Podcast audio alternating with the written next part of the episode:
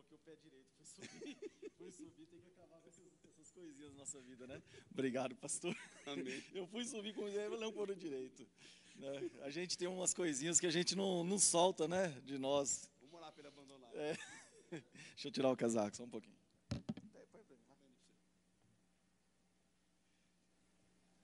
A minha mãe, boa, bom dia, igreja. Sou Henrique, irmão Henrique.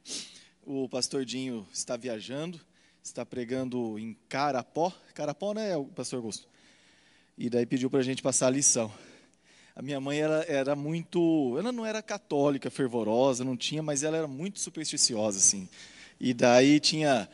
Tropeçava, batia três vezes o pé no chão, né? Batia três vezes, eh, batia na madeira, era cheio dessas coisas. E a gente, às vezes, sem querer, solta alguma coisa, não passa debaixo de, de escada, né? E tem umas coisas que são terríveis, né? Graças a Deus a gente não, não clama mais pelo, ah, não sei o quê, minha, tal, minha, nossa. Essas coisas e a gente conseguiu se libertar. Amém, irmãos? Irmãos, então vamos continuar aqui nossas lições. Hoje, entregaram bem cedo, acho que a gente consegue sair até as 10h30 daqui. Amém. A gente consegue liberar antes. É, Onde paramos? A aula de hoje, ela está, eu vou falar assim, encaixada em dois períodos. Nós já tivemos há mais ou menos um mês uma aula sobre o, a entrega dos Dez Mandamentos no Monte Sinai, correto? Nós tivemos uma aula só sobre isso. A aula anterior que eu falei foi sobre as dez pragas do Egito. E daí o pastor Dinho veio e falou sobre coisas novas que Deus estão, estava dando é, naquele período da, da décima praga, da morte dos primogênitos, estabelecimento da Páscoa. É, daí Deus falou, por exemplo, que esse vai ser o primeiro dos meses, o principal dos meses, não fala mim, fala o principal dos meses, que Deus está dando um novo calendário, um novo tempo para o povo de Deus. Então, ele veio com essa lição, e o, eu tive que sair um pouquinho antes, mas eu ouvi pelo YouTube, ele terminou falando, ele terminou falando sobre é, eu lembro que ele falou da, que Deus climatizou o deserto, né? Quem estava aqui talvez lembra desse, dessa expressão, achei bem bacana, que ele climatizou o deserto com a nuvem, né? Com a coluna de fogo à noite, porque o deserto é muito frio à noite, e com a, a nuvem, né? É, protegendo do sol durante o dia. Então, é, gente, eu acho que é Êxodo 13, talvez, né? Esse finalzinho Êxodo 13. Então a gente vai continuar aqui até chegar no Monte Sinai. Tá? Então é um, é bem, é, são cinco, mais ou menos cinco capítulos da Bíblia. Né? Monte Sinai começa no 19, Êxodo 19, 20 é a entrega, então nós estamos do 14 ao 19. Amém, igreja? Então, para a gente se, se situar. Depois disso, né, o pastor Jim vai, vai assumir as lições. Ele pediu até para preparar uma aula, um material sobre é, a figura de Moisés e a figura de Josué. Nós vamos ver aqui que Josué aparece, o nome dele aparece a primeira vez na, nas, nas Escrituras. E ele pediu para preparar o aspecto de liderança né, de Moisés e de, e de Josué. Então tem que, tem que preparar esse, esse material. Amém? Vou, eu vou orar também, já oramos, né? Pedindo a direção do Espírito Santo. Amém? Pai, em nome de Jesus, nós nos colocamos mais uma vez, Pai, na tua presença, pedindo a tua graça, a tua capacitação. Eu peço, Pai, a tua graça, a tua capacitação, a unção do teu espírito, Pai. Eu sei que de nada adianta a gente ler o material, a gente ler a Bíblia, se o teu espírito não nos direcionar. Então eu peço, Pai, humildemente na tua presença, que o Senhor me use para falar aquilo que é a tua vontade, Pai. Que a comunicação seja clara, que os irmãos recebam, Pai, aquilo que o Senhor quer ministrar a esta igreja, a este tempo, a este ministério, Pai. Nós oramos pedindo a tua proteção e que o Senhor afaste, Pai, todo espírito demoníaco, todo espírito das trevas que possa tentar atrapalhar, Pai, a paz em todo esse templo, Pai. Então pedimos a tua graça e a tua proteção. Em nome de Jesus, amém. Amém. Então vamos lá, irmão. Abra, vamos, vamos tentar usar bastante a Bíblia hoje aqui para pegar as referências. Então nós paramos em Êxodo 13, agora a gente começa Êxodo 14. Eu, eu vou usar King James, eu, eu gosto muito dela, não sei qual vocês estão usando. E daí Deus fala assim: o pastor Jim pediu o seguinte: falou, Henrique, é, é um período curto, então aborda alguns pedaços né, das Escrituras e veja o que tem, passe o que tem de fundamento ali. Né? Então, no final, quem puder contribuir também, que às vezes a gente lê um texto, eu li dessa vez, sei lá qual é a vez que eu já estou lendo isso, mas a gente tem uma, um entendimento. E depois vai ler daqui seis meses já tem outro. Então, se algum irmão puder anotar também alguma, olha, aqui Deus fala muito forte comigo sobre tal assunto. E daí no final a gente pode, como nós vamos ter bastante tempo hoje para no final a gente pode abordar. Então vamos lá, Êxodo 14, fala assim: Então disse o Senhor a Moisés: Dize aos filhos de Israel que retrocedam e acampem diante de Pi-Airote, está aqui na minha, entre Migdol, acampai-vos à beira-mar, de frente a Baal-Zephon. E assim o faraó há de pensar acerca dos filhos de Israel. Eis que os israelitas estão perdidos, vagando atônitos pelo deserto. Então endurecerei. Ok, vamos parar aqui no 3. Olha que interessante. Então, o povo de Israel saiu ali do Egito, morte dos primogênitos, eles foram praticamente empurrados pelo povo de Israel, porque Deus mostrou, vamos falar, o, o, o máximo ali, que, que o, a morte dos primogênitos, vamos falar que foi a, a mais terrível das pragas, né, que é uma ordem crescente. É, e daí o povo está no deserto, levando gado, levando é, servos. Outros povos que faziam parte também ali de, é, dos escravos aproveitaram também e pegaram uma carona e estão fugindo. E eles tinham aquele caminho. Até o pastor Jim falou na, na lição anterior, eu lembro, que Deus fala, está né, tá na Bíblia, que Deus escolheu um caminho diferente, que era mais difícil do que o caminho que poderia ser o natural. Para quê? o próprio Deus fala para que eles não se arrependam e queiram retroceder. Né? Então, aqui a turma está saindo, e daí o que acontece? Eles estão no caminho e, o, e Deus fala para Moisés: não, não, volta e vamos para outro lado. Olha que interessante isso daqui. Deus, primeiro, Deus estratégico, né? Deus ele não, não faz não faz nada sem nós, ele está sempre no controle de tudo. Mas o que, que o que, que revela aqui que é muito interessante, que pediu para a gente abordar, a questão de que Deus conhece os pensamentos, não apenas os que nós temos no momento, mas os pensamentos que nós teremos. Né? Ele chega a colocar, entre aspas, o, a forma como o pensamento vai manifestar é, na cabeça do faraó. E foi exatamente o que aconteceu. Né? Prova, mostra né, a onisciência do nosso Deus. Eu coloquei uma referência aqui na, pra, na apostila, que em Êxodo 31, 21, a gente, veja bem, irmãos, o, a, um dos grandes um dos grandes detalhes dessa, desse período aqui, saída de Egito até entrega da lei, Deus está mostrando algumas características de seu caráter, da sua forma de atuação para a igreja. Deus está demonstrando, de alguma maneira, como ele age, quem ele é, até que ponto ele cuida, como que ele faz. Então, é, tudo isso aqui tem lição. Quando falou desse períodozinho, falei, nossa, o que, que acha aí, né? Saiu do Egito e foi para o Sinai. Mas daí você começa a, passar uma lupinha ali e começa a descobrir coisas. Então, primeiro, Deus mostrando o quê? Que age estrategicamente, quando ele tem um propósito, e é, ainda que de fora a gente fala, nossa, que bagunça, não estou entendendo nada, Deus está no controle. Né? Fala que, é, até os pregadores falam assim, que o, o diabo está sempre perdido diante daquilo que Deus está fazendo. Ele vai meio que na, tentando descobrir, mas Deus está sempre, talvez seja o maior enxadrista que exista. Né? né? Vai mexer no tabuleiro ali, você acha que está perdendo, de repente ele, ele lá em, em algumas jogadas, ele vira tudo e ganha. Então esse é o nosso Deus Todo-Poderoso. Então ele mostra o quê? que ele conhece os pensamentos que teremos, não só o que temos, que os que temos. Olha que interessante. Em Deuteronômio 31, 21, é, está assim, eu coloquei na apostila. Eu conheço, Deus falando, com toda a clareza o pensamento deste povo, mesmo antes de conduzi-los para a terra que jurei dar a eles. Eu sei muito bem o que estão planejando em seus corações fazer lá.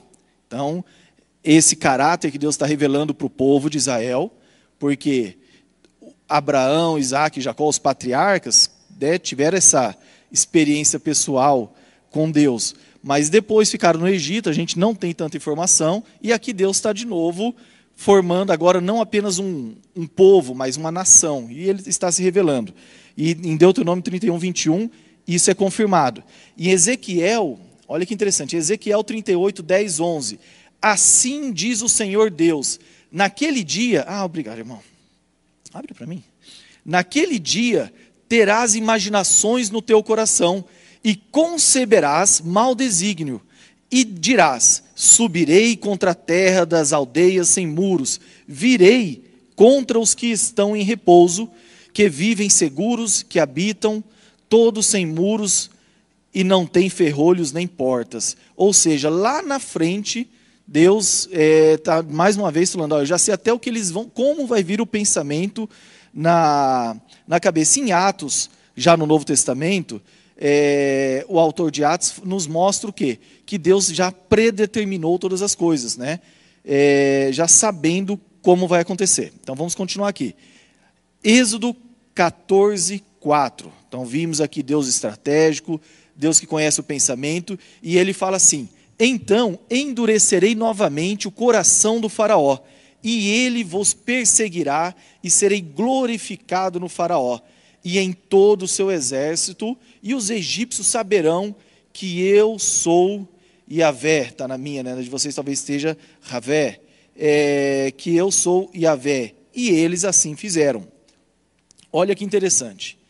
Deus, nós tivemos naquela lição que eu falei das dez pragas, Deus endurecendo o coração de, é, do faraó. Então nós vimos que Deus, em alguns momentos, às vezes a gente via que era o próprio faraó que endurecia o coração e às vezes Deus endurecendo. Por quê? Porque Deus tinha um propósito. Ele, ele declarava o que? Ele queria acabar com aqueles deuses do Egito. Né? Nós vimos que cada praga é um ataque frontal a uma daquelas entidades demoníacas que eram adoradas. E, por outro lado, é, Deus também queria revelar a sua grandeza, não só para o Egito, mas para todo, para toda a, toda a história da humanidade.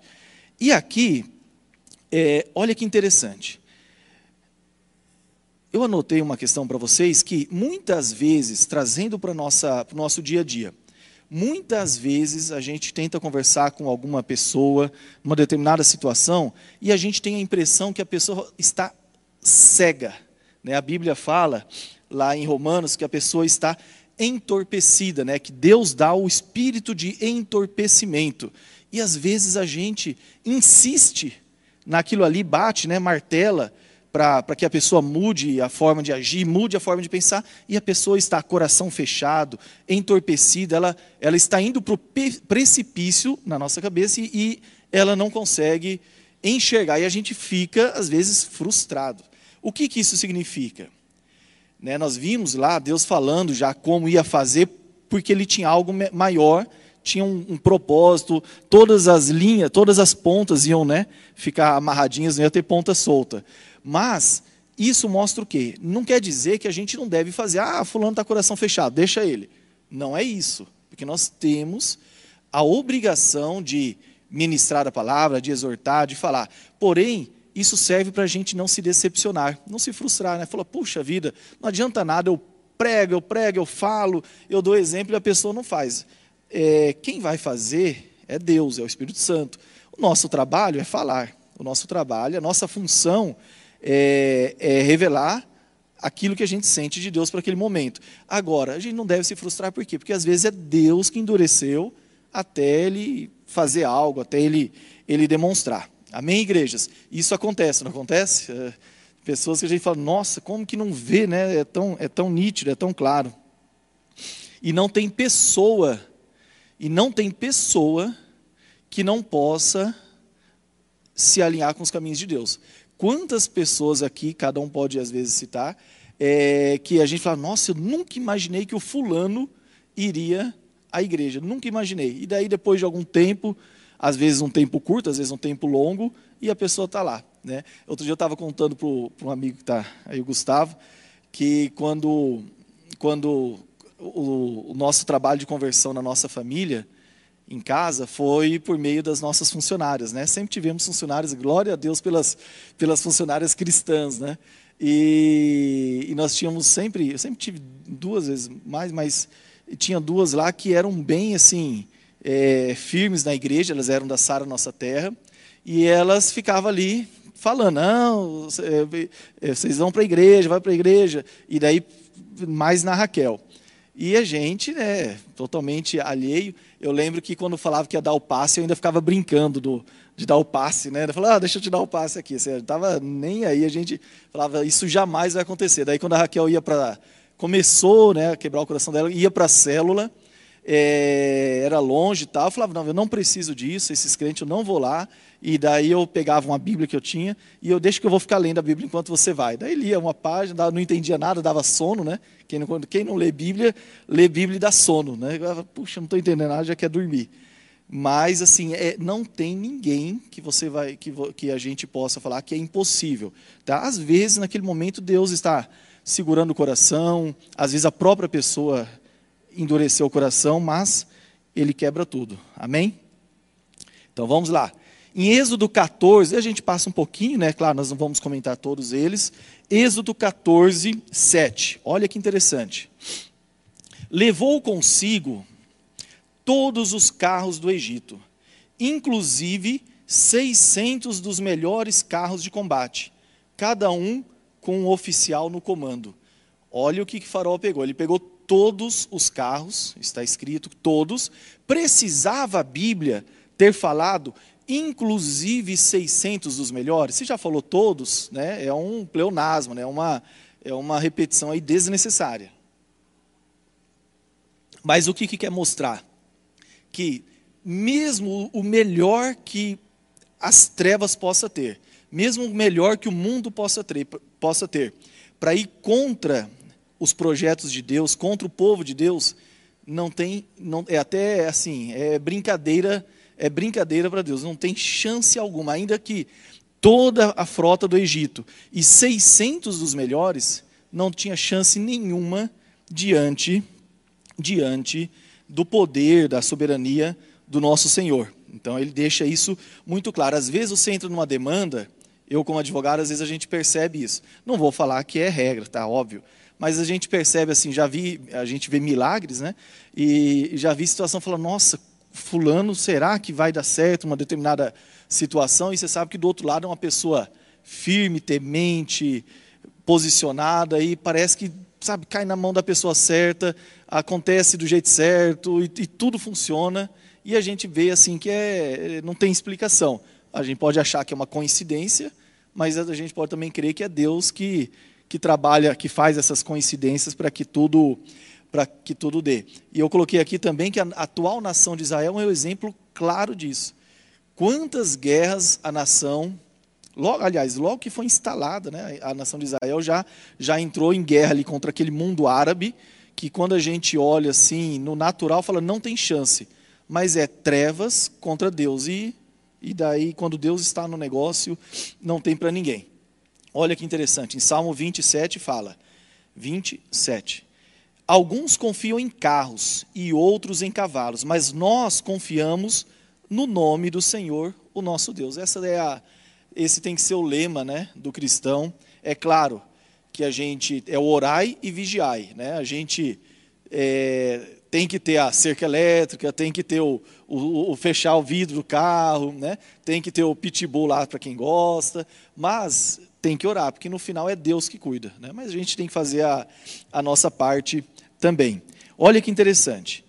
Então Faraó tinha 600 bons carros e não fala quantos no total. Eu vi um comentarista falando em 2 mil carros, não sei, mas falando em 600 bons carros. Vamos ver em Salmo 68, 7, quem tem a versão King James vai ficar melhor, quantos carros tem Deus. Vamos ver se é mais ou menos equiparente. Se, ele, se o faraó tinha 600 bons, eu acho que Deus tinha pelo menos mil carros bons, né? Será? Quem tem, todo mundo está seguindo aí na Bíblia? Amém? O pessoal está olhando? Não. 68, 7. Vamos ver quantos Deus tem.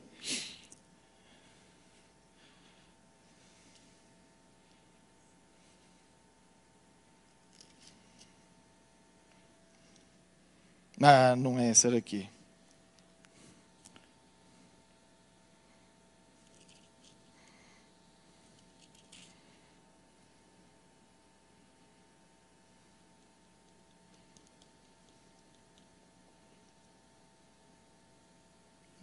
Essa passagem, irmãos. Puxa, que triste.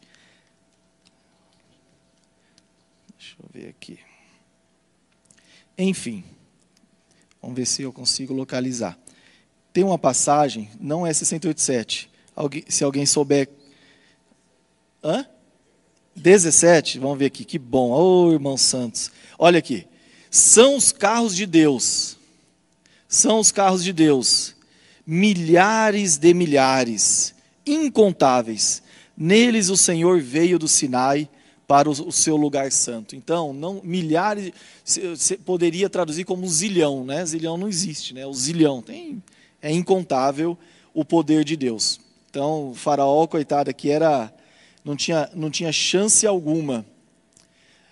Agora uma curiosidade que coloquei aqui, olha, mas nós não vimos nas dez pragas agora atrás é, que Deus tinha matado os animais, veio peste, é, saraivada, né? Primeiro peste nos animais, depois saraivada. Mas a Bíblia fala, por exemplo, na saraivada que ele avisou no dia seguinte. E quem guardou, quem guardou os animais, é, foram, é, tiveram os animais protegidos. Então, no meio do povo egípcio, tiveram pessoas que creram na palavra de Deus, tanto que em alguns momentos esses, essas pessoas iam lá no farol falando: olha, quanto mais a gente vai sofrer, né?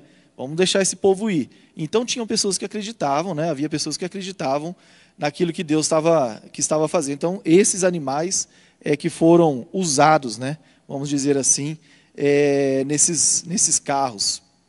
E depois acabaram perdendo também. Amém? Então, olha que interessante. 14, 10. Êxodo 14, 10. Deixa eu voltar aqui. Quando o Faraó se aproximou, os filhos de Israel levantaram os olhos e eis que os egípcios vinham atrás deles. Tiveram grande medo. Então os filhos de Israel clamaram ao Senhor. Amém? Olha que olha que interessante. A Bíblia fala, né, que a gente não deve mesmo mesmo o pastor Jim falou na última aula que o povo tinha mais qualidades do que defeitos. Amém. Mas a gente olhando de trás para frente, que é muito fácil né, olhar de trás para frente e julgar, a gente fala, como que esse povo era incrédulo? Como que esse povo era, era, era teimoso? Né? Então, o, o que, que a gente vê? Imagina, acabaram de ver as dez pragas acontecendo ali, e de repente eles olham os carros e ficam tudo tremendo. Será que Deus ia tirar eles do Egito só para matar na, na beira ou matar afogado? Então o povo ainda temeu o que a Bíblia nos ensina é que a gente não deve temer o homem. Eu até coloquei, acho que essa referência, né? Que nós não devemos, em Isaías 51, 12 e 13. Eu mesmo, ah, tá aqui. Eu mesmo, eu, eu mesmo sou aquele que te consola. Quem és tu para que temas seres humanos, pobres mortais, e os filhos dos homens que não passam de relva?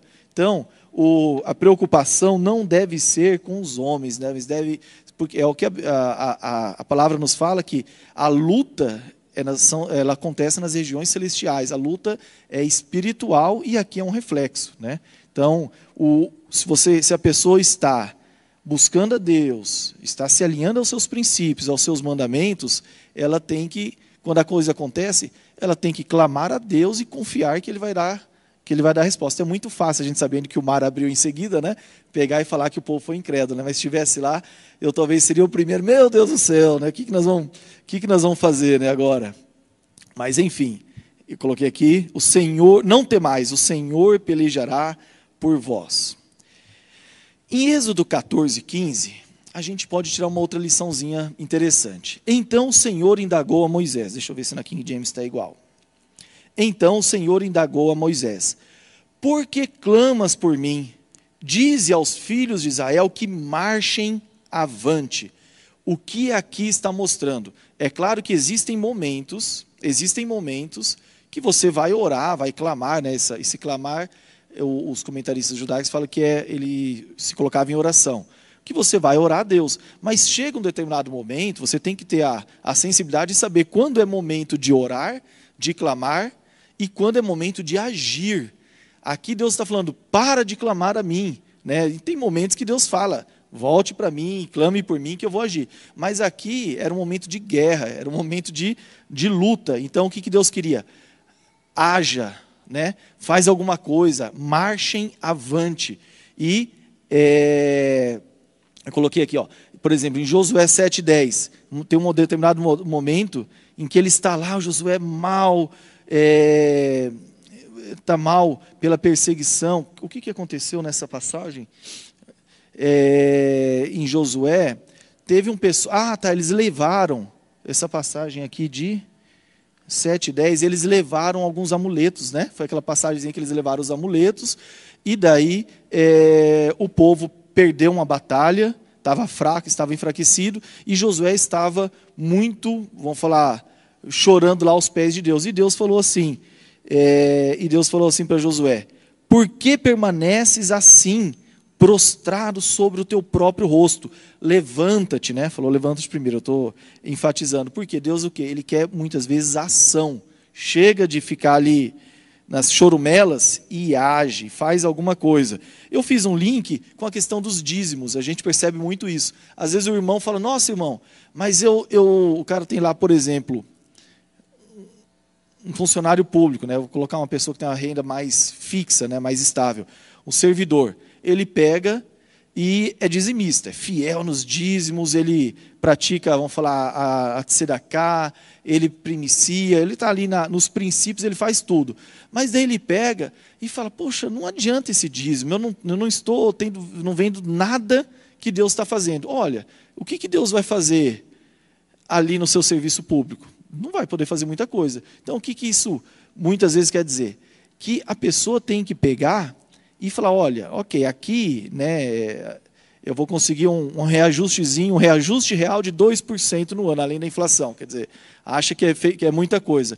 Mas a pessoa tem que fazer algo. Em Deuteronômio 14, né, 14, 29, fala assim: Para que o Senhor, teu Deus, te abençoe em todas as obras que as tuas mãos fizerem. Ok, você está sendo abençoado lá no seu serviço, mas você vai ter que inventar alguma coisa fora para que Deus possa abençoar. Deus precisa. Vamos pegar Deuteronômio 14? É bonita essa passagem. Deus precisa. Abre aí, Deuteronômio 14. Deus precisa ter algo. Você tem que dar o, o material para Deus abençoar. Lembra da, da farinha, né? Que, que a pessoa deu do azeite, né? Deus foi lá e multiplicou. Mas você tem que entregar algo. Deuteronômio 14, 29. Ó, fala do dízimo trienal. Lembra, né? Tem o dízimo. Eles fala, é, a gente fala em três dízimos, né? Tinha um dízimo que era dado a cada três anos, a cada três anos, que é, durante dois primeiros, os dois primeiros anos eram para ser usado um ano era para os levitas, outro. Não, um, dois anos para ser usado em Israel, para ser consumido em Israel, coisa que não dá mais para praticar. E no terceiro ano se dava aos pobres, né? É, que é o fundamento aqui da, que eles falam da Tzedakah. Então, esse, esse dízimo trienal, a pessoa tinha que praticar. Daí Deus fala assim: ao final, vamos pegar no 28, 14, 28. Ao final de cada três anos, traz igualmente todos os dízimos da colheita do terceiro ano armazenando-os em tua própria cidade. Isso para que os levitas, que não têm parte nem herança contigo, e os estrangeiros, os órfãos e as viúvas, quer dizer, os necessitados, que vivem nas tuas cidades, possam se achegar, comer e saciar-se, para que Yahvé, teu Deus, os abençoe em todo o trabalho das tuas mãos. Em todo o trabalho das suas mãos. Então a pessoa tem que fazer alguma coisa, ela tem que inventar algo se ela quer que Deus abençoe. É claro que a gente sabe da função que é de resguardar, de proteger e a, a função de prosperar. O, o, crescimento, a prosperidade, Deus tem que ter algo para fazer. Ele não vai fazer você achar um bilhete premiado. Também, né? Daí seria demais. Em Êxodo, é, Deuteronômio 15 também. 15 qual? Coloquei aqui? Não. não. Ah, 15, 10. 15 e 10. Ele fala assim, é, sobre você ajudar o irmão. Né? Êxodo 15, 9. Fica atento a ti mesmo, para que não surja em teu íntimo um pensamento avarento e pagão, o sétimo ano, né, o ano do cancelamento das dívidas, está se aproximando e não quer ajudar meu irmão necessitado. Cuidado.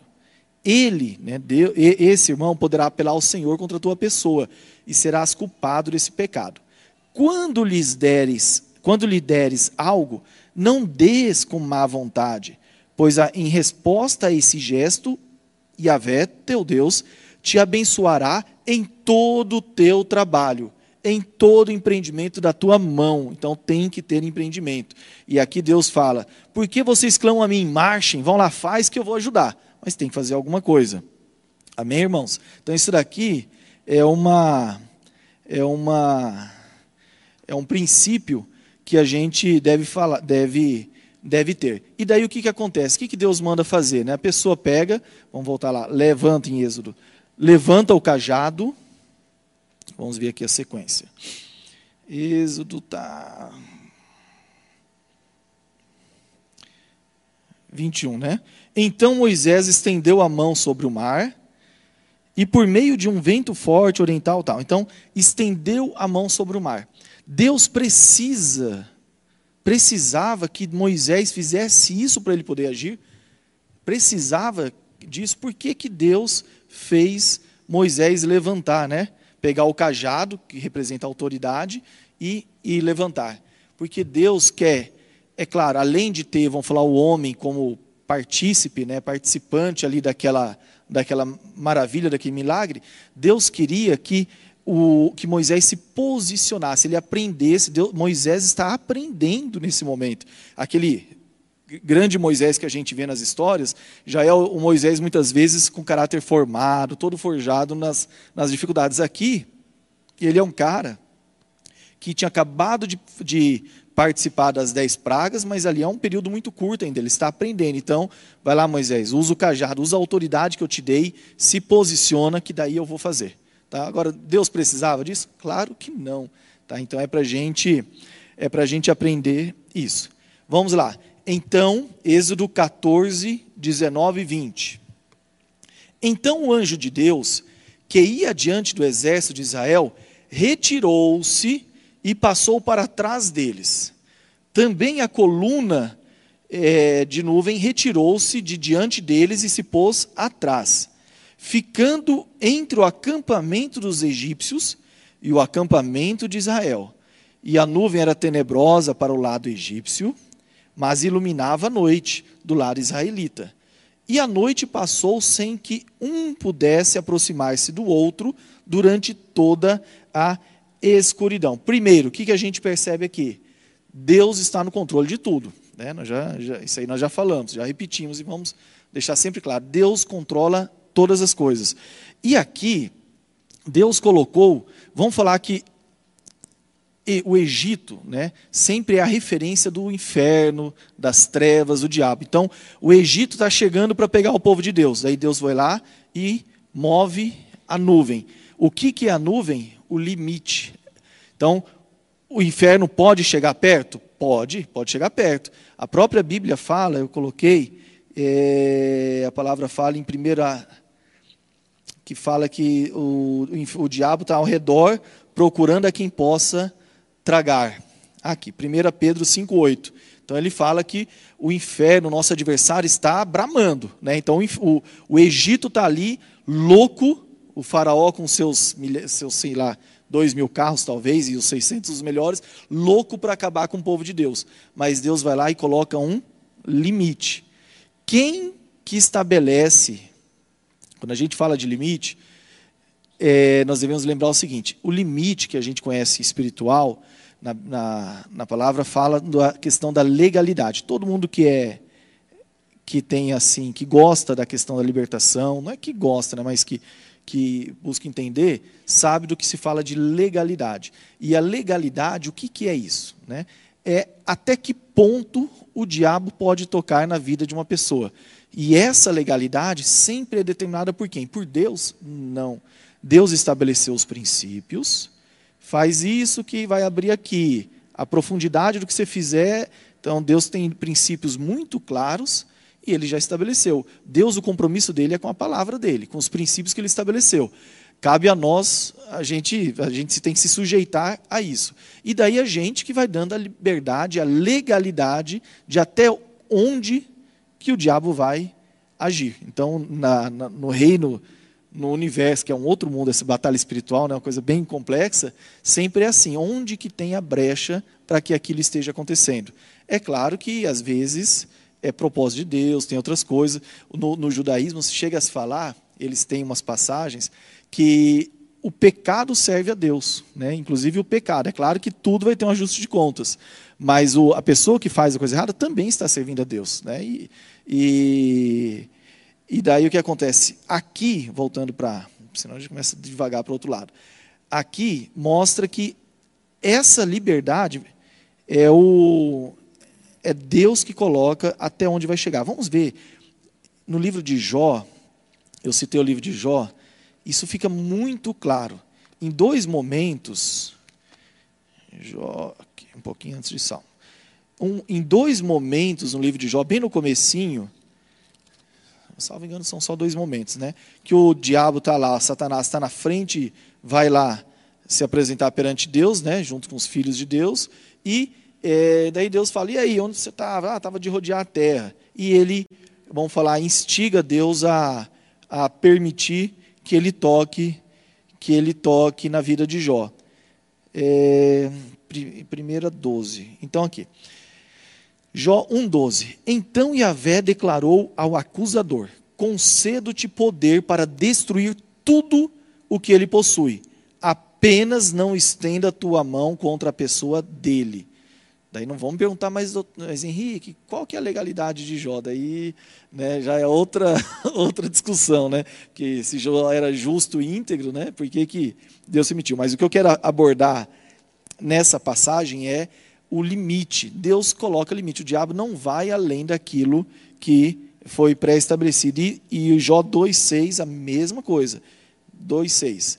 Então, Yahvé declarou a Satanás: Eis que meu servo está entregue em tuas mãos. Contudo, poupa-lhe a vida. Então, outro limite que Deus foi fazendo. Agora, não vamos, não vamos entrar no livro de Jó, que aqui é cabe um, uma reflexão.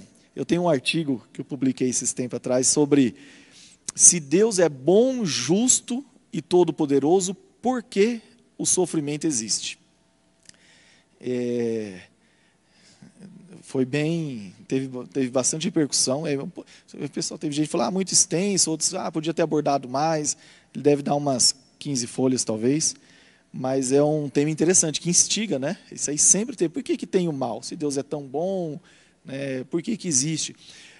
O mal, né, vamos, vamos até dizer assim, falando de Jó aqui um pouquinho. O mal, quando ele tem causa, quando ele tem causa, ok, a pessoa, ou tem um propósito, a pessoa aguentar, você vai sofrer por um propósito maior, ok, não tem dificuldade. É, acho que o imperador Júlio César que disse que é mais fácil achar alguém que queira dar a vida por um propósito do que alguém que queira aguentar o sofrimento. Então, o grande problema é o sofrimento sem causa quando a gente não entende a causa. Então, quem que a gente poderia falar de sofrimento sem causa? Me, me toca muito criança. Né? Que quando você vê uma pessoa com mais idade, ele fala, nossa, mas o fulano é um justo, é uma pessoa boa, correta. Você não sabe o que passa no coração dela, você não sabe, quando ela está sozinha, o que ela faz. Você não vai falar que fulano é bom, é justo, não, que você não conhece. É, ah, mas a gente caminha junto tem 20 anos, você não conhece. Agora, quando a gente vê uma criança, uma criança que nasce com algum problema, né? então é um, é um, eu acho que aqui na igreja foi distribuído, né? foi compartilhado nos grupos esse esse artigo, mas é, e quando é numa criança, como que justifica? Daí, ah, daí falar, ah, não, mas é Deus. Eu, eu quando compartilho teve gente, ah, não é, é Deus põe para que o homem se volte para Ele. Aí, cara, e a criança na África lá, o que, que tem a ver? Uma criança que nasce lá, então ela é culpada, nasce com dois anos, morre de fome. Olha o sofrimento de uma situação dessa. Né? Então, a gente tem que. Não é pecado perguntar, tá? Questionar, querer entender. Moisés questionou Deus em alguns momentos, né? então não é pecado. É claro que tem uma, uma postura para você fazer isso e Deus vai sondar o coração. Mas é não querendo questionar a justiça dele, mas você questiona, você pergunta às vezes para tentar entender e trazer paz. Por exemplo, isso era algo que me incomodava. Depois que eu escrevi, passou, sabe? Assim, é, é, resolveu isso daí dentro de mim. Não quero dizer que resolveu, né? Porque quantas pessoas já escreveram sobre isso, mas assim fez sentido. Eu escrevi baseado num livro.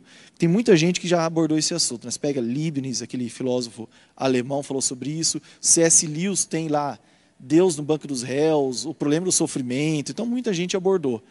Mas o desse rabino que eu, que eu uso, que esqueci o nome dele, é, ele é muito, eu achei ele muito claro na informação. Tá bom? Então, assim, se alguém quiser, fica a dica. Posso, pode me falar que eu mando, eu compartilho o, artigo. Mas vamos voltar aqui.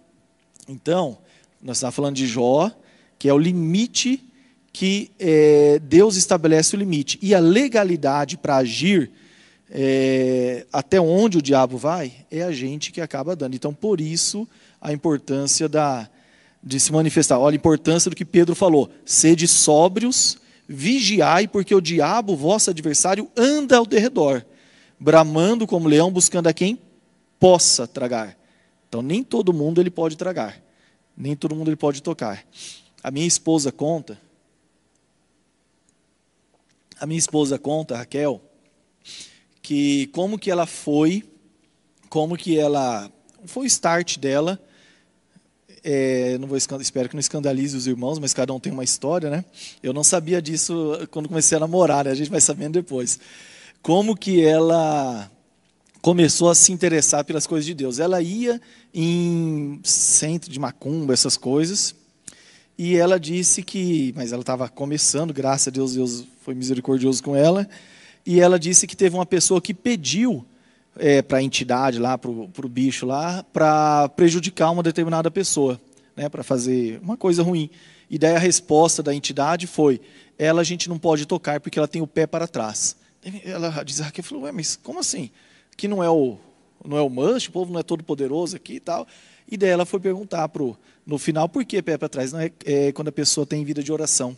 Não quer dizer que é crente, nem que é cristão, tem vida de oração. É que, ah, sou crente, sou cristão, na carteirinha, tem carteirinha de membro, mas não tem vida de oração. Então, essa pessoa, é, eles, ah, não, não posso tocar. Então, vamos pular, passa outro. Segundo pedido, né? Então, essa questão da legalidade é muito, é muito importante. Amém? Então, vamos aqui, continuar. Êxodo 15, do versículo 23 ao 27.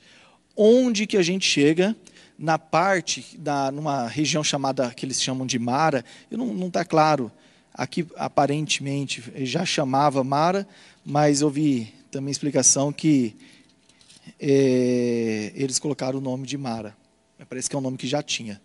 Mas, enfim, nessa parte aqui da região, da, de, é, é, nessa, nessa explicação, nessa história, a gente começa a entender um aspecto muito importante de Deus, que é, olha que interessante, o povo está lá, saindo do Egito, viu Deus fazendo as dez pragas, coisa grandiosa, viu Deus é, abrindo o mar, poxa, passamos o mar vermelho e nem vimos, né?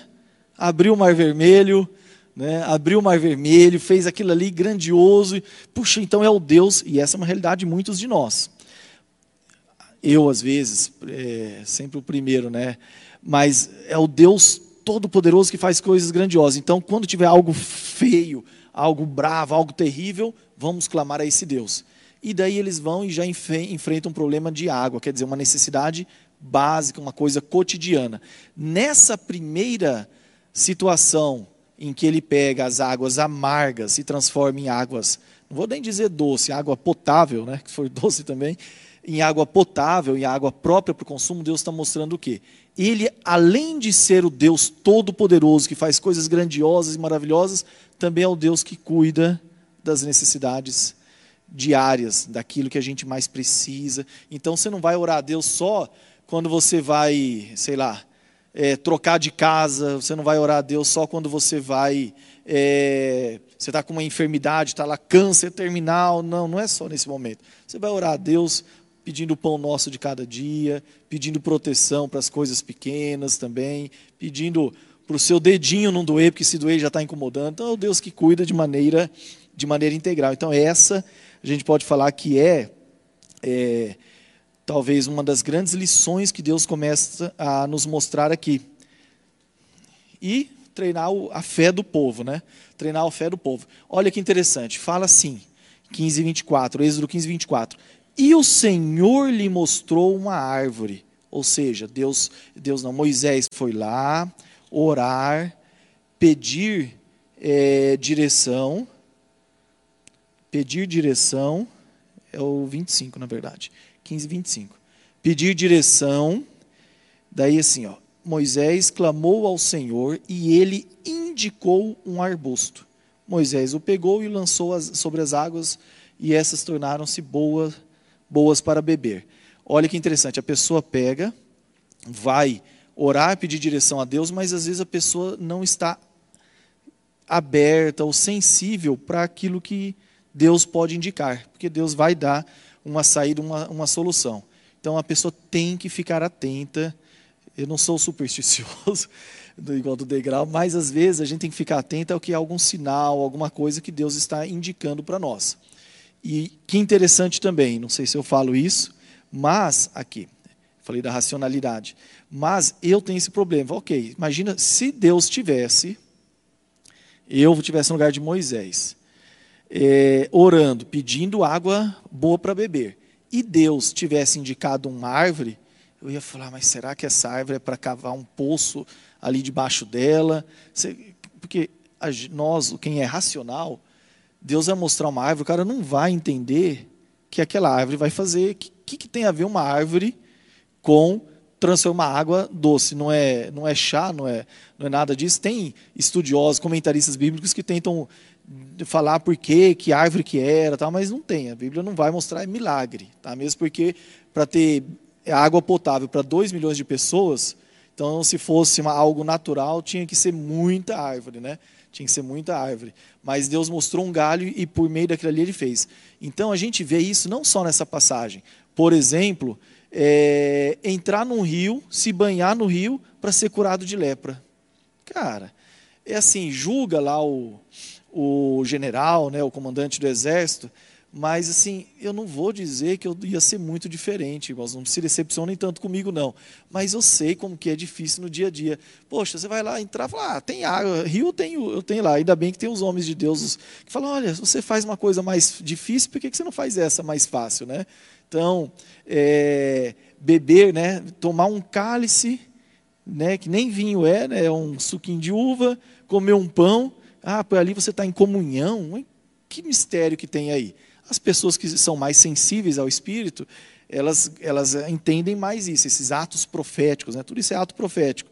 Agora, é, para quem é mais racional, a gente fica meio de resistente. Dar volta numa muralha faz sentido. Você dá volta numa muralha esperando que Deus vai fazer uma coisa? Cara, assim não, não é para dar volta, né? Vamos fazer buraco por baixo, ver se a gente passa, tal.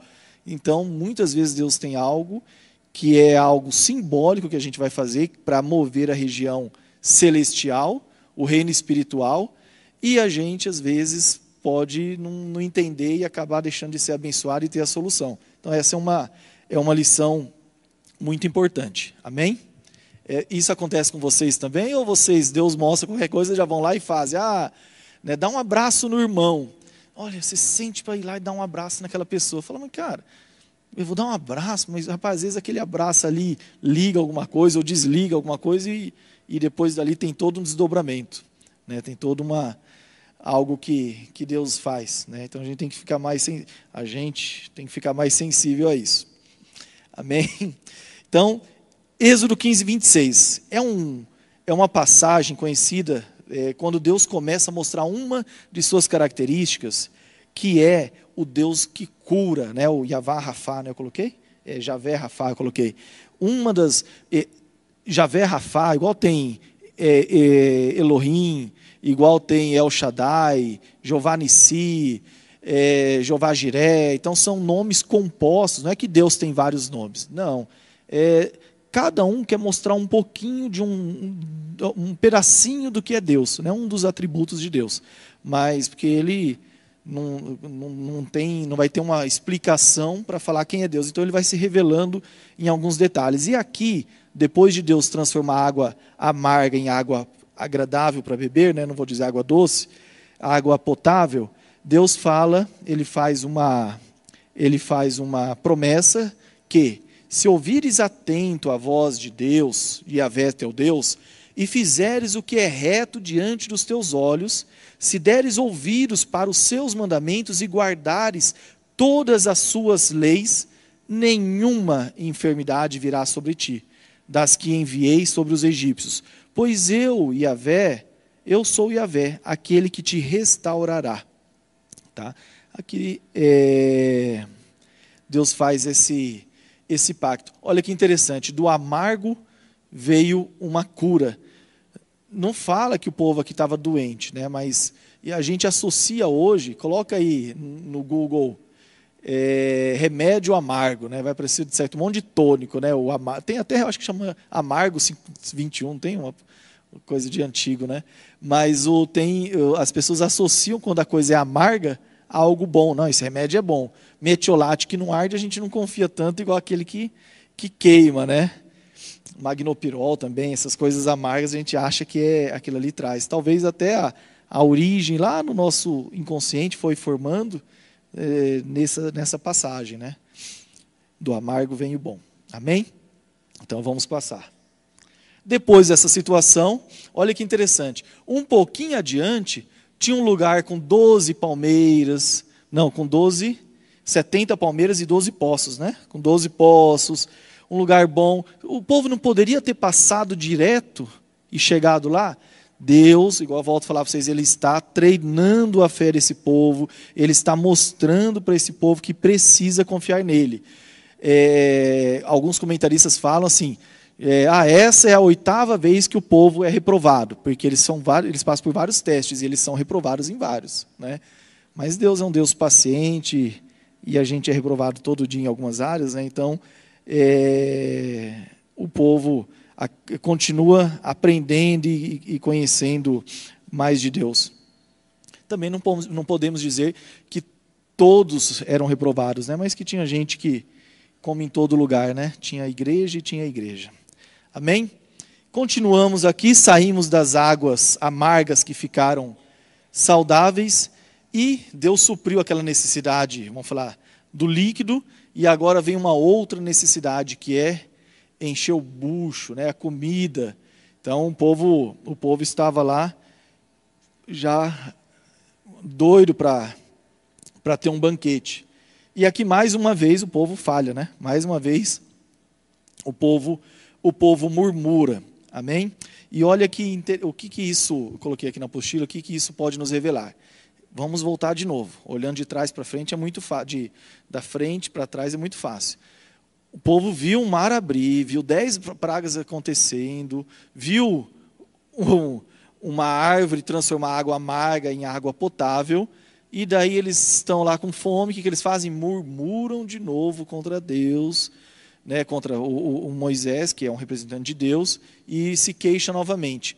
Eita povinho, né? mas não é um povinho, eles têm muitas qualidades, mas é povo difícil para murmurar, né? para reclamar. O que, que isso mostra? Porque a gente tem que ficar muito atento, porque mesmo que Deus tenha feito tanta coisa, tem tanta milagre, tenha, eh, que tenha ocorrido tanto milagre em nossa vida, só o fato de termos a vida já é um milagre, né?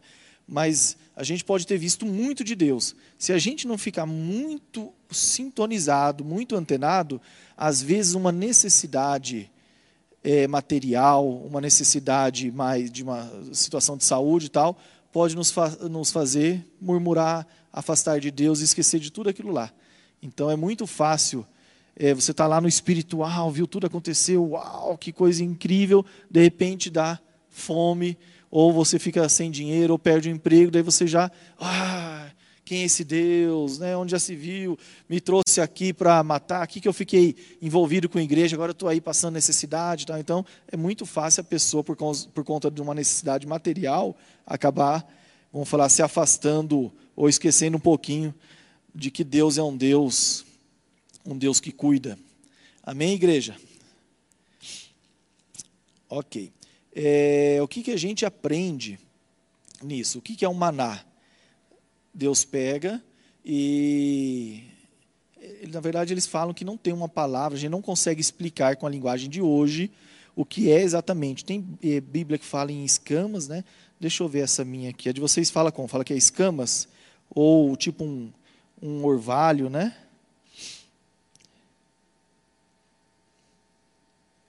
flocos, aqui fala flocos, eu já vi escamas também, flocos. Mas assim, caiu, vamos falar uma massinha. Eu, eu gosto de pensar o seguinte: Deus deu nessa passagem as, a, aquelas aves, né, que a gente fala codorniza, mas deu a ave e deu o floco, ou seja, a necessidade de a gente ter a proteína e ter, a, e ter o carboidrato. Né? Então, o maná, vamos falar que é, nosso, é o carboidrato, a gente tem que ter a, a energia né, para fazer, e por isso que no prato tem que ter os dois: tem que ter um pedaço de mandioca e um pedaço de carne. E então Deus pega e dá isso daqui. O que, que Deus está revelando nessa passagem aqui? Que está reforçando que a gente precisa buscar o quê? A provisão do céu. Em Mateus, né, coloquei 6,11, Deus está falando o quê? Quando Jesus ensina a oração do, do Pai Nosso, né, a oração modelo, está pregando o Sermão do Monte, e ele fala para quê? Para a gente pedir o pão nosso de cada dia. Mas pedir para quem? para Deus. A nossa provisão tem que ser fundada em Deus. Tem pessoas que trabalham muito, nossa, fulano trabalha tanto e não consegue, não dá certo, e tem gente que a coisa flui de, um, de uma maneira diferente. É claro que tem propósitos, né? a gente não pode também, às vezes Deus tem um propósito num e tem um propósito diferente em outro, mas a gente tem que buscar o que? A nossa provisão sempre no Senhor. E o interessante é que o maná vocês sabem né, que o maná não pode guardar de um dia para o outro. Então, aquela questão, a oração, a gente, quando estou indo levar as crianças no carro, eu sempre, eles, eles oram, né, eu oro com eles, e daí às vezes a minha filha pega e fala assim, ah, é, Deus, que a gente tenha uma boa semana, tá? Eu falei, não, tem que ser dia. Amanhã não vale, a oração não vale para a semana, a oração é para o dia. Tá? A não sei que tem um projeto, ah, abençoe esse projeto, daí ele vai estender. Mas a oração de proteção, de guarda é o pão nosso de cada dia. Então a gente tem que orar. Eu ainda falo que tem que orar de manhã, melhor horário, né? Porque se você está pedindo do dia, você vai do dia que vai correr. Mas é, também a gente fala, não, é o melhor horário. Tem, tem explicações que o melhor horário para orar é meia-noite, né? Explicação judaica, né? Eu não, não, não sei se concordo. Tem coisas que a gente não tem condição de, de se manifestar. Mas enfim. Então, é diária a dependência do Senhor. A oração tem que ser diária, o posicionamento tem que ser diário. Eu coloquei aqui em Provérbios é, 38, que também fala: sustento diário necessário. E olha que interessante, quando, além de uma nascer diário, Deus também falava o necessário. O que isso quer mostrar? A questão também vai indicando para nós a importância de não ter a ganância, a pessoa não buscar a riqueza. Porque o que é a riqueza? Nada mais que o acúmulo, é aquilo que passa o necessário. Então, quando a pessoa busca além do necessário, a própria Bíblia fala, né, não sei se eu coloquei, que o cara cai em muitas ciladas, né, cai em muitas, muitos laços do inimigo. Então, a busca tem que ser para o necessário. Eu não gosto de falar desses assuntos, né? mas assim, tem coisa que a gente vai falando e vai incomodando. Né? Mas o. Mas. Vamos mudar de assunto aqui, vamos falar da glória de Deus. mas assim, a gente precisa aprender isso. Eu vou falar para vocês uma coisa. O, abordando esse assunto, já que eu, que eu falei, eu vou, vou, vou me just, vou justificar e dar uma, uma lição. Quando a gente entra na igreja, muitas pessoas sentem um conflito. Por quê? De um lado, a Bíblia fala que se você andar nos caminhos de Deus, você vai ser abençoado, vai ser próspero, as riquezas te perseguirão. E por outro lado, a gente vê Deus falando, Deus falando, é, Jesus falando que não entra, dificilmente um rico entra no reino do céu, dificilmente. É, e que o amor ao dinheiro é a raiz de todos os males, de que quem busca a riqueza cai em muitas ciladas. Daí você fala, meu Deus, mas e aí? Então, se eu cumprir os mandamentos, Deus vai me abençoar, vai me prosperar. Mas, ao mesmo tempo, se eu for, vamos falar, eu, eu, eu recebo e daí eu vou para o inferno, quer dizer, eu, eu, consegui algo, Deus me prosperou, creio que é de Deus, a prosperidade que não acrescenta dores, eu sempre tento lembrar disso. Quando começa a ficar muito difícil, muita coisa, né? Não difícil assim, mas muita coisa para cuidar, daí você entra naquela onda de estresse fala, não, se é de Deus, não pode, eu tenho que, não é para trazer enfermidade, eu tenho que conseguir levar isso de uma maneira inteligente para não dar doença. Mas, então você fala, poxa, eu, eu, eu me posicionei, eu cumpri, prosperei e agora eu vou para o inferno. Daí tem alguma coisa faltando, né? Não sei se alguns, alguns irmãos eu sei que sabem, eu escrevi um livro justamente para resolver isso dentro de mim. Foi exatamente. Então eu começo a ficar angustiado com algumas coisas, e daí eu vou lá e escrevo, né? Eu falo, cara, deixa eu ver como que eu vou. Eu vou pesquisar, igual esse do sofrimento humano, né? Porque que existe o sofrimento se Deus é justo, Ele é bom e é todo-poderoso. Uma criança, que justiça está fazendo contra ela? Se Deus é bom, então por que uma criança sofre? E se Deus é todo-poderoso, por que, que Ele não impede? Então, qual é? Então, escrevi aquilo ali. E o do e essa parte financeira, mesma coisa. Eu falei, rapaz, eu tenho que achar algo. E daí eu comecei a pesquisar, isso já tem acho que uns cinco anos. E daí saiu o livro, né, Sedacá, que vai relançar agora, o pastor José Rodrigues vai publicar por ele lá. É, e daí eu escrevi esse livro chamado Tsedacá. E onde que está, está a solução? Vou resumir aqui para vocês. Só que daí vocês não vão querer ler o livro, né? Mas a, a, o resumo, o resuminho é o quê? Você pode ganhar quanto quiser. Aliás, é, na capa, não sei se o pastor José Rodrigues vai manter, mas eu coloco assim, uma frase do John Wesley, né, do, um dos teólogos, dos puritanos, pregadores puritanos. Ele coloca assim: ganhe tudo que puder, pode trabalhar, arrebenta de ganhar dinheiro, prospera. Daí ele fala: gaste o mínimo que puder, então não é para esbanjar a vida de luxo, né, de ter avião, ter isso, não. É gaste o mínimo que puder. E o terceiro, dê o máximo que puder. Então, não tem problema ganhar o quanto você quiser, mas você não é para viver exclusivamente para o luxo. Você pode ter uma vida confortável, boa, confortável para você e sua família, mas você não vai, você não vai viver do, é, é diferente, né? O conforto do luxo, tem o que passa. Tem que tomar muito cuidado, que a gente vai prestar conta por sermos apenas mordomos. Mas é, dê tudo que puder. Ok. Agora, o dê tudo que puder também incomoda muito. Fala, como assim? Vai dar tudo que puder? E daí a gente começa a pesquisar tal. Eu fui nos pregadores atuais, não achei solução, porque eles falam muito do dízimo e de oferta tal, e é tudo meio contaminado, você não acha. O do John Wesley eu achei muito apertado, né? Dá tudo. Então, ok, se eu, eu tenho, o que, que seria necessário? Uma casa. Ah, você tem uma casa. Então, você não pode ter outros imóveis, para você alugar tal.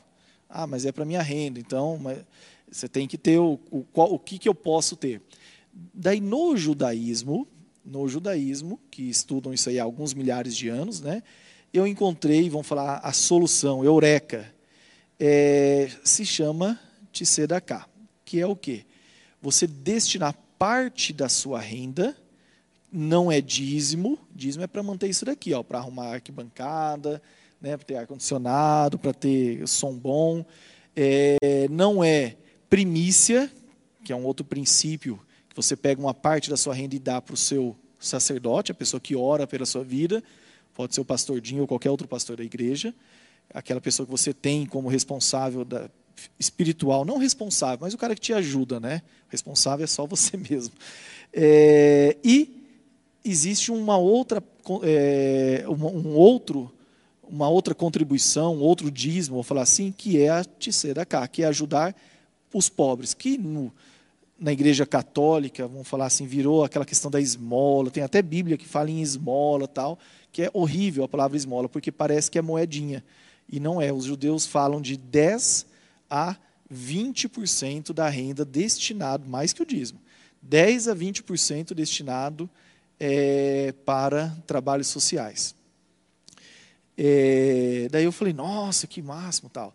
Daí fui reler o Novo Testamento e ver. Sempre que você acha algo interessante, por exemplo, no judaísmo, que é Antigo Testamento, você tem que ver se Jesus confirmou. Isso aí é fundamental. Né? Tem que ver se Jesus confirmou. E daí você vai ver que Jesus fala de ajuda aos pobres o tempo inteiro. É é a, vamos falar, é a temática da Bíblia, é ajudar quem precisa, é, que, se, que se chama exercer a misericórdia. Quando você exerce a misericórdia, você vai receber misericórdia. Ninguém ore aqui pedindo justiça. Deus seja justo comigo. Não, nunca peça isso. Eu aprendi, não, você pede misericórdia de Deus, porque se for a justiça de Deus, você não vai ser aprovado, você não passa. E, e daí isso traz, traz paz, porque você sabe que daí você já não quer ganhar só para você mesmo, mas você, puxa vida. Ontem, por exemplo, tem um advogado que eu sigo no Instagram, é, que talvez, se não tem o maior escritório do Brasil, mas tem um dos, um dos grandes, né? E ele posta, né, no, no jato dele esses dias para Nova York, com o ministro da Economia, com esse pessoal. É, no outro dia ele sempre posta os carros assim que ele chega, tem Bentley e tal. Eu fiquei, assim, eu sigo ele, né? Sei que e ele é um cara jovem, deve ter uns menos de 50 anos, cara muito bem. É, ok, eu sempre olho, né? Foi o Billy que me indicou para seguir ele mas ontem me admirou algo que ele postou. É um trabalho social mantido pelo escritório dele, é, bem assim, pelo que parecia assim uma coisa bem grande e tal, bem organizada. Eu falei aí, a gente joga o irmão lá, mas às vezes a gente dá lá, por exemplo, sei lá, 5, 10 mil no mês, o cara está dando 200 mil, 500 mil, 100 mil. Quer dizer, o que ele está fazendo é muito mais do que os outros. E às vezes e tem um outro princípio, igual eu falei dos carros. Ah, o cara Bentley e tal. Uma vez eu estava pedalando com o irmão e ele perguntou assim: é, Henrique, cara, estou querendo comprar um relógio, um Rolex. O que, que, você acha? Eu falei, cara, eu não vejo pecado. Ele falou, não. Falou, não, depende de quanto você ganha. Às vezes, um Rolex para você é igual comprar um, é, sei lá, um relógio, assim, dependendo de quanto você ganha, você compra e não vai ter que parcelar, sua família não vai sofrer por isso, você não vai deixar de viajar, você não vai deixar de ajudar os pobres, não vai deixar de dizimar, não vai deixar de nada. Então não é pecado. Agora, se você ficou lá juntando um ano para comprar um negócio, né, e quer dizer, idolatrando praticamente aquilo ali, então daí é um problema. Né? Eu falei isso aí, não perguntei depois se comprou ou não, né? Mas assim, não sei, depende da renda. Às vezes o, o cara lá, é, a pessoa compra um Uno, ah, quem que está mais em pecado? A pessoa que anda numa numa Mercedes, sei lá, de 500 mil, ou o cara que anda em Uno. Ah, não, cara, Mercedes, está esbanjando. Às vezes o cara do Uno teve que parcelar um sofrimento, podia ter comprado um usado, mas quis comprar um Uno novo e, e lambe aquilo ali, né? E às vezes o outro comprou um dinheiro que para ele é nada, é um detalhe, é, um, é o que vale é o percentual. Então esse é o, esse é o princípio que eu, que eu aprendi, e daí me deu paz também, e, e de vez em quando a gente sai aí viajando para para falar. Putz, eu falei que ia acabar antes, né? Vamos ver. Então, nós aprendemos que é, devemos ter o necessário para a nossa vida e buscar em primeiro lugar o reino de Deus. Amém? Onde nós estamos, irmãos? Mas eu dei uma enrolada porque a lição é curta. Então, nós falamos de provisão de sede, de comida com maná, e depois, agora, vem uma outra situação que é a guerra ainda nesse, nesse caminho, a guerra. O que acontece? Vem os amalequitas por trás, eu nunca tinha parado para entender o, o porquê da bronca, né, da raiva contra os amalequitas, mas começou aqui. Eu coloquei até o, os amalequitas, eles são descendentes de Isaú, e puxei que não era da esposa de Isaú, era de uma amante de Isaú. Olha que interessante. Né? É da amante a concubina, né? Tina, acho que é assim que lê. Tina, nasceu Amaleque.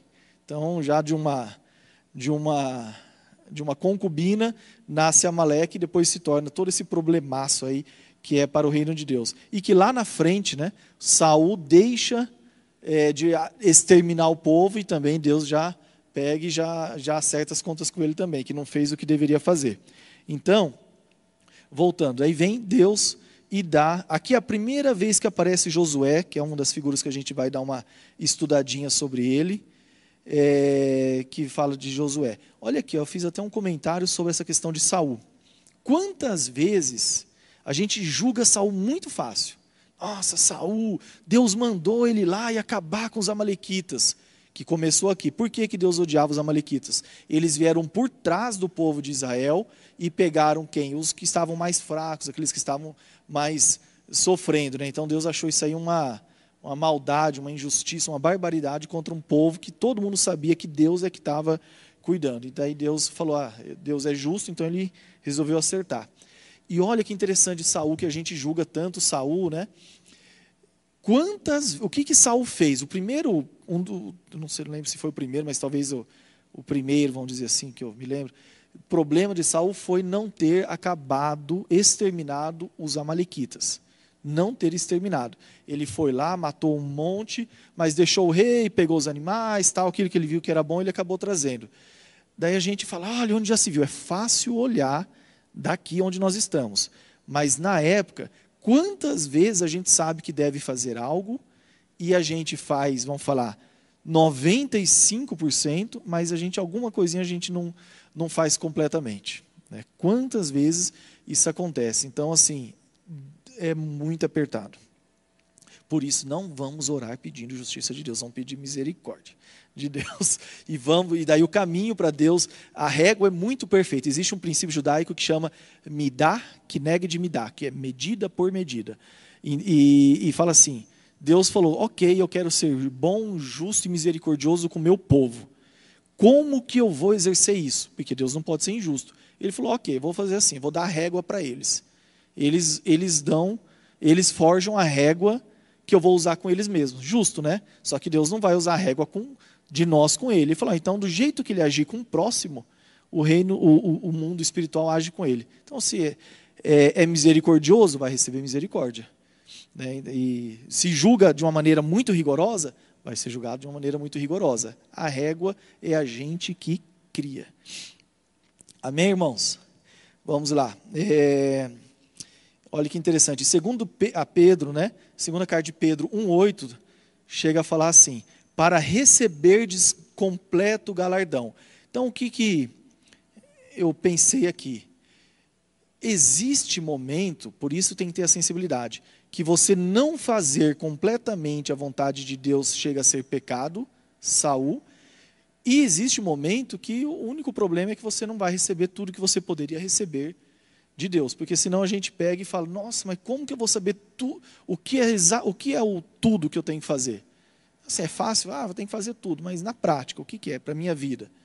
Né? Então, vamos falar, começa lendo Mateus 5, 6 e 7 e tenta praticar. Isso aqui já talvez seja quase tudo, né?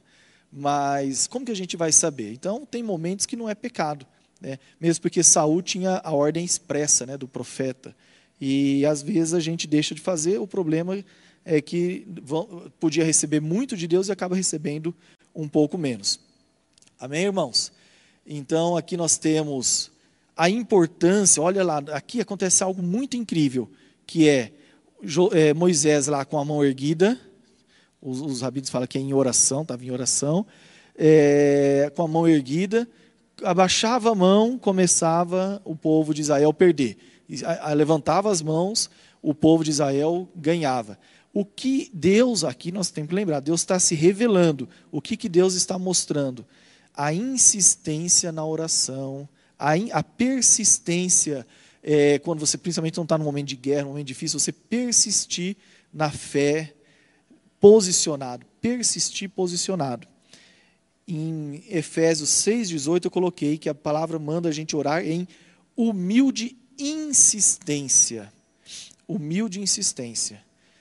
Humilde insistência. Eu coloquei aqui a, a parábola do juiz iníquo, lembra, né? É em Lucas, Lucas, a parábola do juiz iníquo, que fala assim: olha, o juiz que é injusto, que é ruim, se a pessoa insistir, ele se aborrece, fala, pô, não aguento mais o, o Pedro ali me incomodando, então eu vou fazer.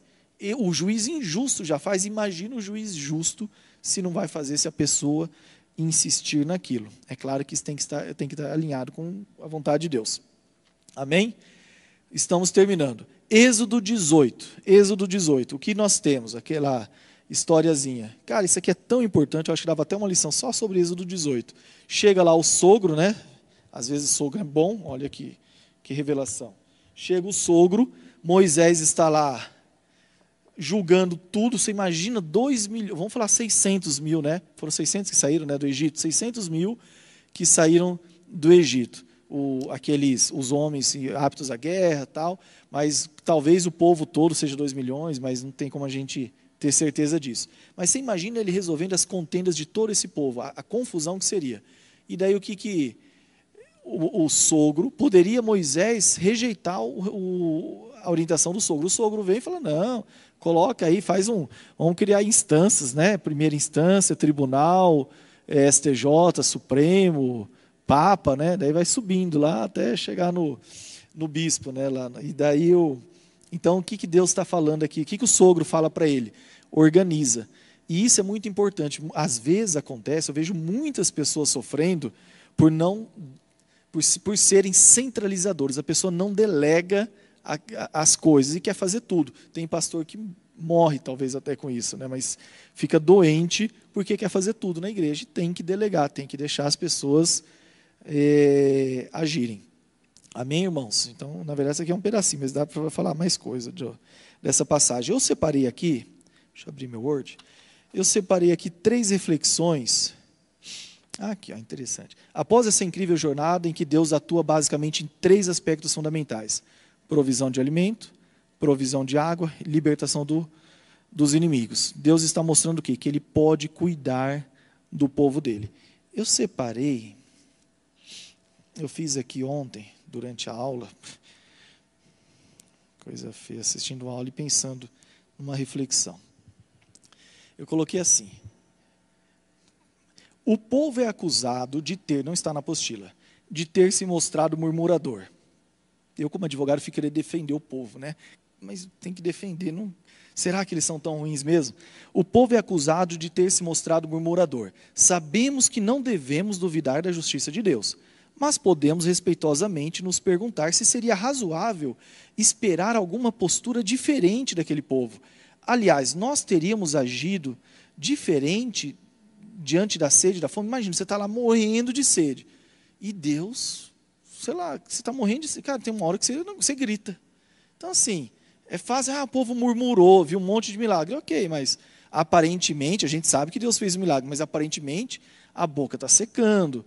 É, tem homens, mas tem idosos, tem crianças, tem gente doente, o povo está sofrendo. E olha que interessante, deixa eu ver se eu coloquei aqui. Ao que parece nos textos, só houve intervenção divina após a reclamação. Não parece isso? Quando o povo reclama, murmura, é que Deus faz alguma coisa até então, e, e se o povo não tivesse feito nada? Teriam morrido ou Deus ia de qualquer forma fazer? O que Deus queria ao manter o povo privado de água e de alimento? Devemos lembrar que havia idosos, tal, tal, tal. Então, é uma, é uma questão para a gente pensar. Daí, o, o historiador Flávio Josefo, ele é bem interessante esse livro, viu? Ele é dessa, é dessa grossura, mas tem PDF também. É, é praticamente o Antigo Testamento, só que assim com muito mais detalhes históricos, né? O pastor Jim sempre citava, eu comprei há uns tempos atrás e vi que é bem interessante. Não podemos entender como algo revelado, né?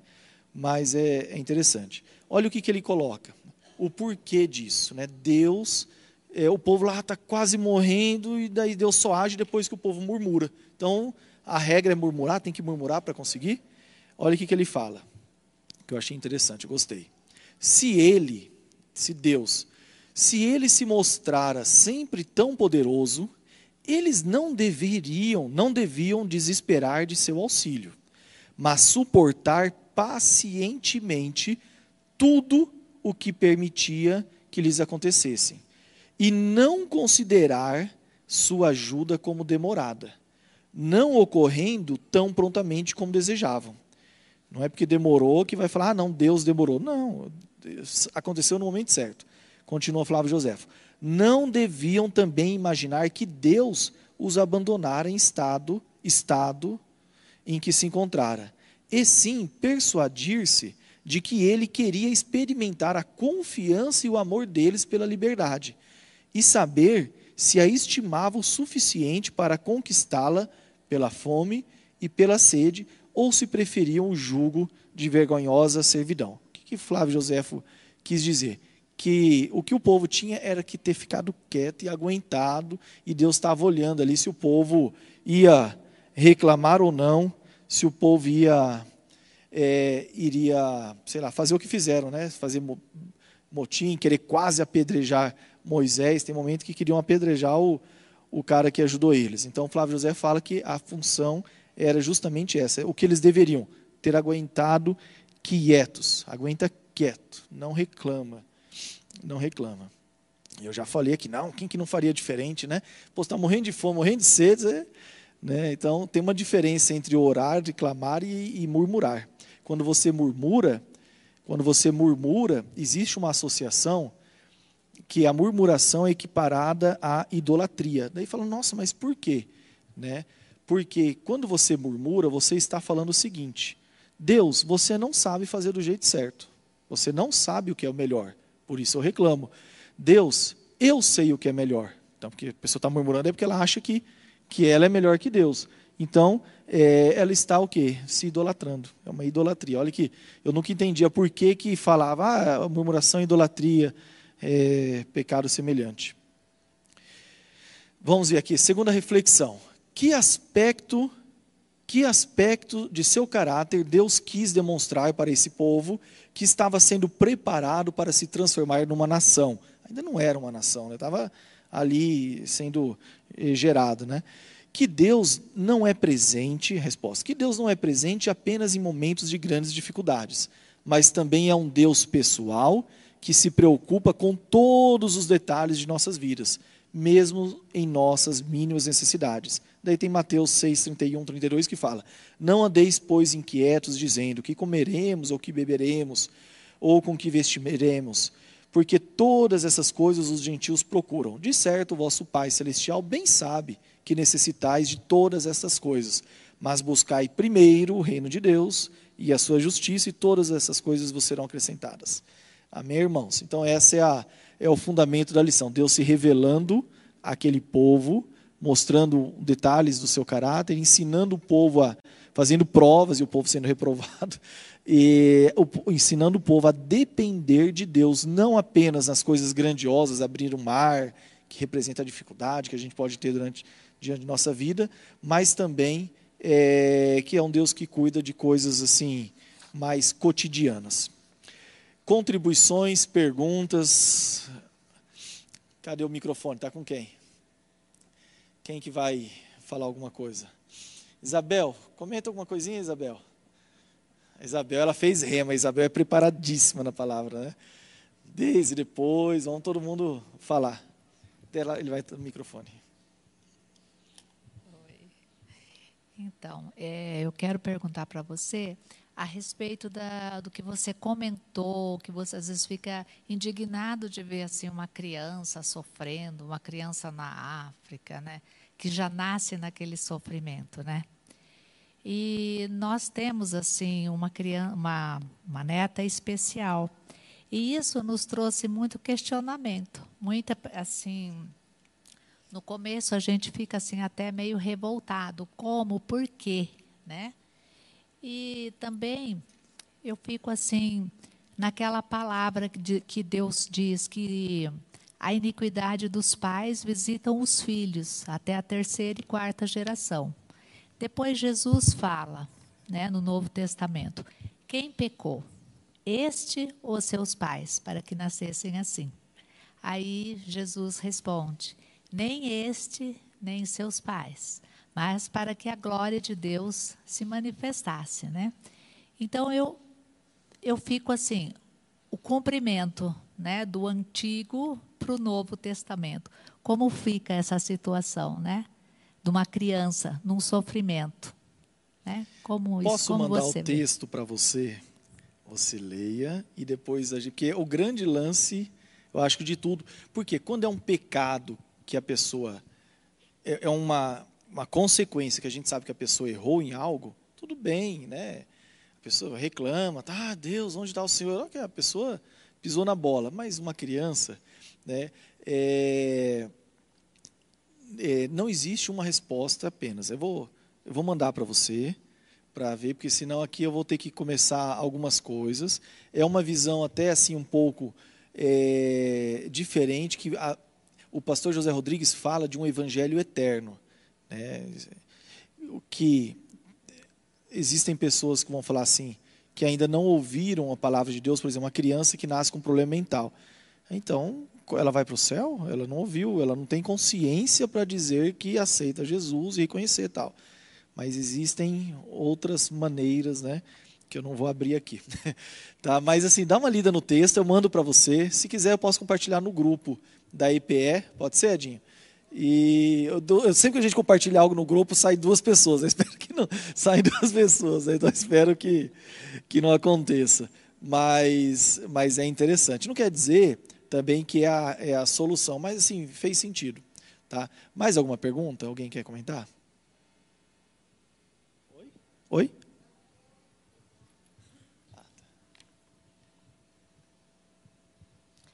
Eu gostaria de saber, porque já eu ouvi essa explicação, mas até agora eu não entendi bem. Por que, que Deus endurecia todas as vezes o, o coração de Faraó? Se Deus queria que é, o povo dele saísse do Egito, por que, que ele então endurecia o coração de Faraó? Você me explica isso aí que até agora eu não consegui entender. Obrigado. Isso pode ser algo assim, a, a explicação completa nós falamos naquele outro dia, abordamos mais, mas para resumir, Deus tinha algo para fazer e que não seria igual um filme. Sabe o filme em que o mocinho pode, lá nos primeiros cinco minutos do filme, matar o bandido e resolver? Então, tem filme que acontece, era só pegar, mas se pegasse, a gente não ia ver tudo o que poderia acontecer. Então, Deus fazendo um paralelo, né?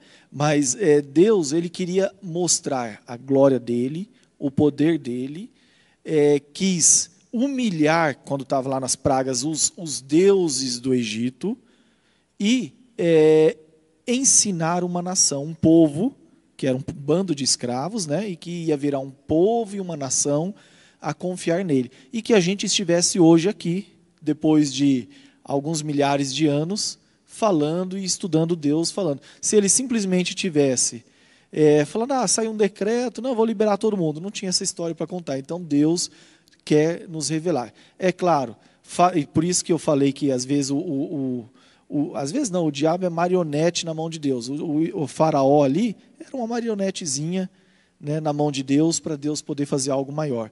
Ah, teve sofrimento, teve tudo? Ok, teve, mas não quer dizer que depois Deus não fica devendo um copo de água para ninguém.